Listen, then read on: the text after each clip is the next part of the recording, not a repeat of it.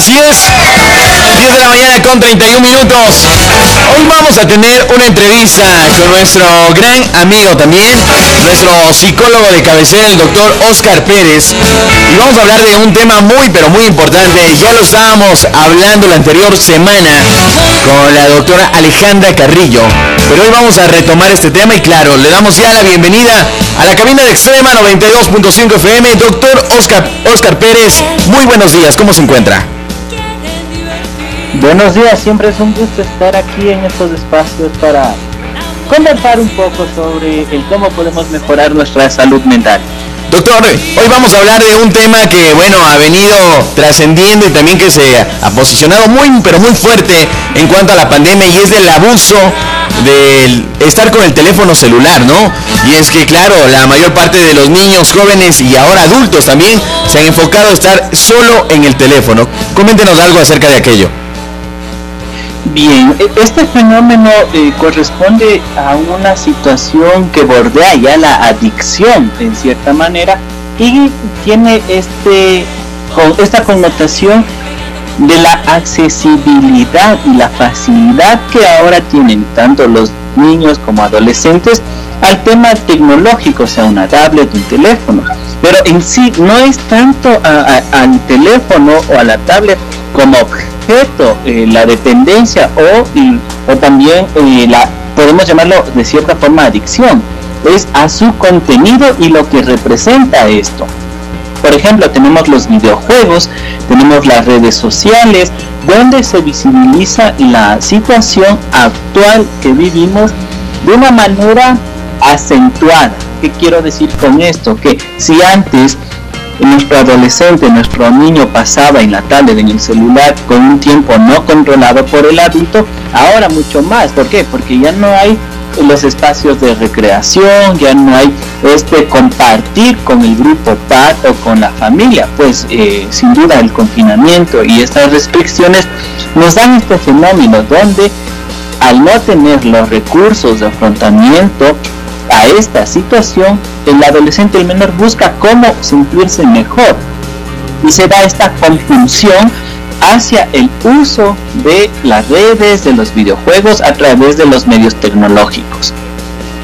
Doc, ¿y cómo identificamos nosotros que ya el uso del celular pasa a convertirse en un abuso del mismo?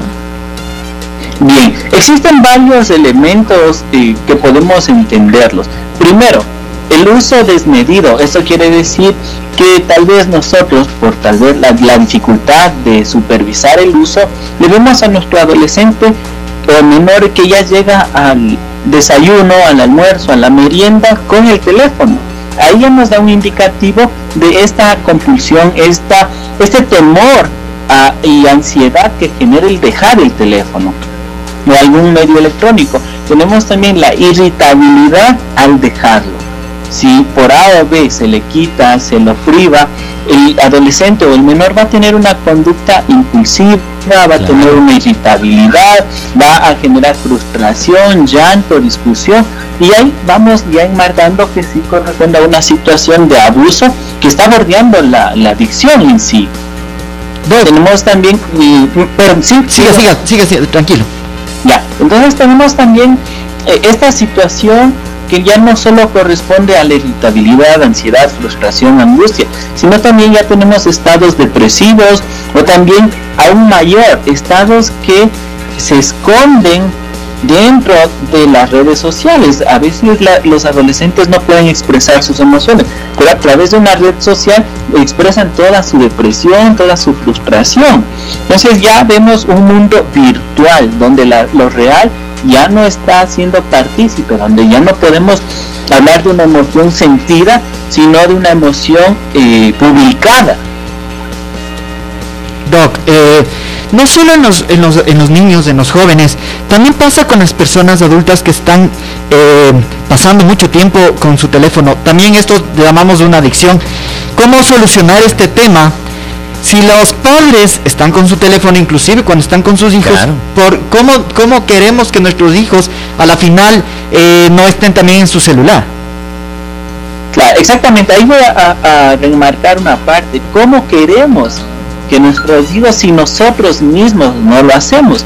Ahí debemos eh, partir de una, un cuestionamiento muy profundo e importante. ¿Qué ejemplo estamos dando? ¿Qué calidad de tiempo estamos brindando a nuestros hijos, a nuestros adolescentes, a nuestra pareja, a nosotros mismos? Es muy fácil transformar la vida real en una vida virtual. ¿Por qué?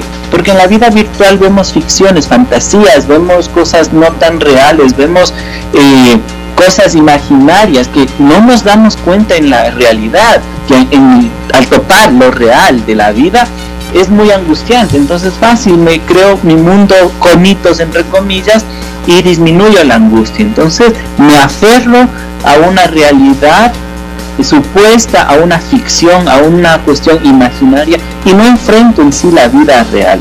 Y esto es lo que está pasando, es un fenómeno muy marcado, muy eh, llamativo también, porque esto se está transformando en algo socialmente aceptable y es donde lo posterior va a generar conflictos, conflictos de relación, porque nuestros adolescentes, menores, incluso los adultos, van a tener dificultades de sociabilizar, de tener una interacción familiar, interacción social incluso, porque se centran en temas muy... Eh, temas muy llamativos en lo ficción, en lo no real. Doctor Oscar Pérez, una pregunta. Eh, bueno, se tiene ya la problemática en una familia, como usted lo menciona, tal vez es el ejemplo de, los padres que, por supuesto, los hijos también son adictos o tienen esta adicción al teléfono, pero ¿cómo poder controlar?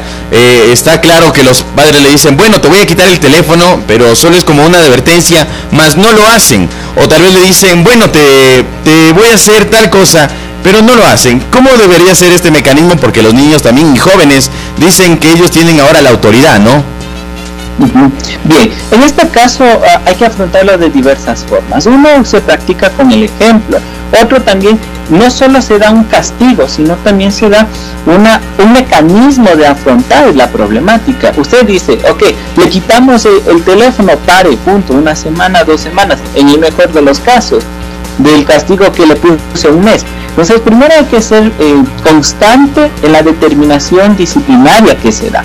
Segundo, no solo se emite un castigo, una privación, sino también será una alternativa al problema. Ok, te quito el teléfono, pero te acompaño. Ahora vamos a ver cómo se juega eh, fútbol, cómo es básquet, cómo es caminar por el parque, acompañado por el representante. Y se le da estos elementos para que se suplante y se elimine el uso, esta compulsión de la red social, del videojuego, de la, del teléfono en sí, de lo cibernético, pero le estoy abriendo las puertas a la resolución que viene a ser disfrutar de un espacio de actividades reales y actividades que nos pueden dar eh, una interacción sana con un ser afectivo. ¿Y Doc cree que es factible utilizar realmente esta herramienta que tienen todos los dispositivos móviles, que es el control paternal, que es ya tipo como una hora en la que se bloquea automáticamente el teléfono y los niños ya no pueden utilizar, niños o jóvenes, siempre y cuando no, no tengan la, em, autorización de sus representantes. ¿Cree que es una buena opción? ¿No cree que llegue a ser contraproducente a largo plazo? Eh, puede ser una buena opción opciones va, puede haber muchísimas, pero lo importante aquí no es solo delegar la responsabilidad de cuidado, de supervisión y de educación a mecanismos eh, electrónicos a otras personas, porque a veces incluso eh, a la persona empleada o a un familiar le dicen, ve, dame viendo al niño, al adolescente, pero dile que no haga esto. ¿Dónde está el empoderarnos sobre el cuidado de nuestros hijos, de nuestro familiar, de nuestro ser querido? Entonces, una cosa es ser herramienta que nos facilita el trabajo a darle la capacidad total y responsabilidad a un mecanismo o a una persona. Debemos asumir con respeto, con conciencia nuestro rol. Aquí también es importante el rol paternal, el rol de cuidado.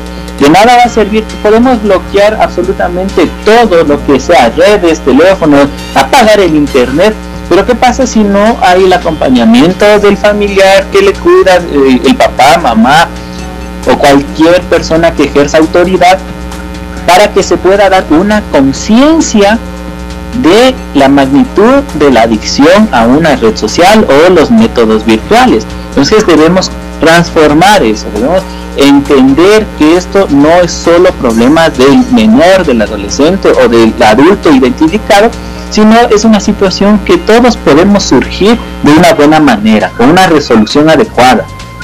Doc, pero ¿qué hacer si en realidad los chicos o las personas adultas no, no entienden y se aferran más a ese problema de adicción hacia, hacia la parte tecnológica, en este caso los teléfonos? Bien, cuando existe este aferrarse, puede tener una connotación muy importante que debe ser de preocupación. ¿Por qué? Porque el adolescente, porque el adulto, porque el menor se aferra tanto a un mundo virtual teniendo un mundo real. ¿Qué, está, qué le falta a, a la persona en todo caso que decide continuar en esa ficción, en ese imaginario? ¿Qué es lo que está faltando? ¿Qué es lo que le duele en el mundo real? ¿Qué es lo que le preocupa? Que se encierra en una burbujita tecnológica. Entonces, esto conlleva a cuestionarnos bastante y buscar ayuda. Yo siempre insisto, buscar ayuda de un profesional en estos temas. Porque esto se puede derivar en otros aspectos. Puede generarse brotes psicóticos. No podemos ver los sentimientos reales de nuestro ser querido. Y ahí es donde surgen muchas problemáticas. La persona, obviamente, no nos dice a nosotros que está mal, pero sí publica en redes que por poco se va a matar y termina teniendo un, una ideación o una conducta suicida. Pero nunca nos dijo nada. Ah, pero en redes sí. Bueno, Entonces, hay que estar pendiente también de las redes sociales, ¿no, Doc? Claro, sí, prácticamente hay que estar pendiente de la persona en sí. Tener esto, estos niveles de comunicación con nuestro ser querido, con nuestro hijo, nuestra pareja, nuestros amigos. Tener este nivel de comunicación que nos permita generar confianza y no un desahogo en una red social que prácticamente no tiene emociones. Ese es el, inconveniente, porque una red social, el mundo virtual, nos da un, una ficción, nos da un mundo de fantasías donde no existe malestar y se pierde la capacidad de resolver, se pierde la capacidad resiliente, característica de los humanos.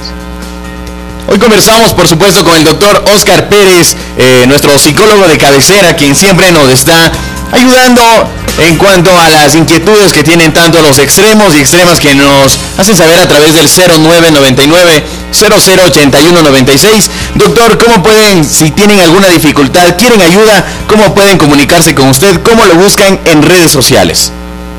Bien, y por cualquier interrogante, por favor, al 0999-029557 o a través de redes, Oscar José Pérez en Facebook. Gracias, doctor. Hoy tuvimos un tema muy, pero muy importante que es el abuso. Imagínate el exceso del, del, celular. Así que hay que tomar un control, tanto nosotros para dar el ejemplo a los más peques, que es lo más importante, ¿no? Hay que tener en cuenta todo lo que los, los especialistas nos dicen. En realidad, no solo los chicos, también las personas adultas.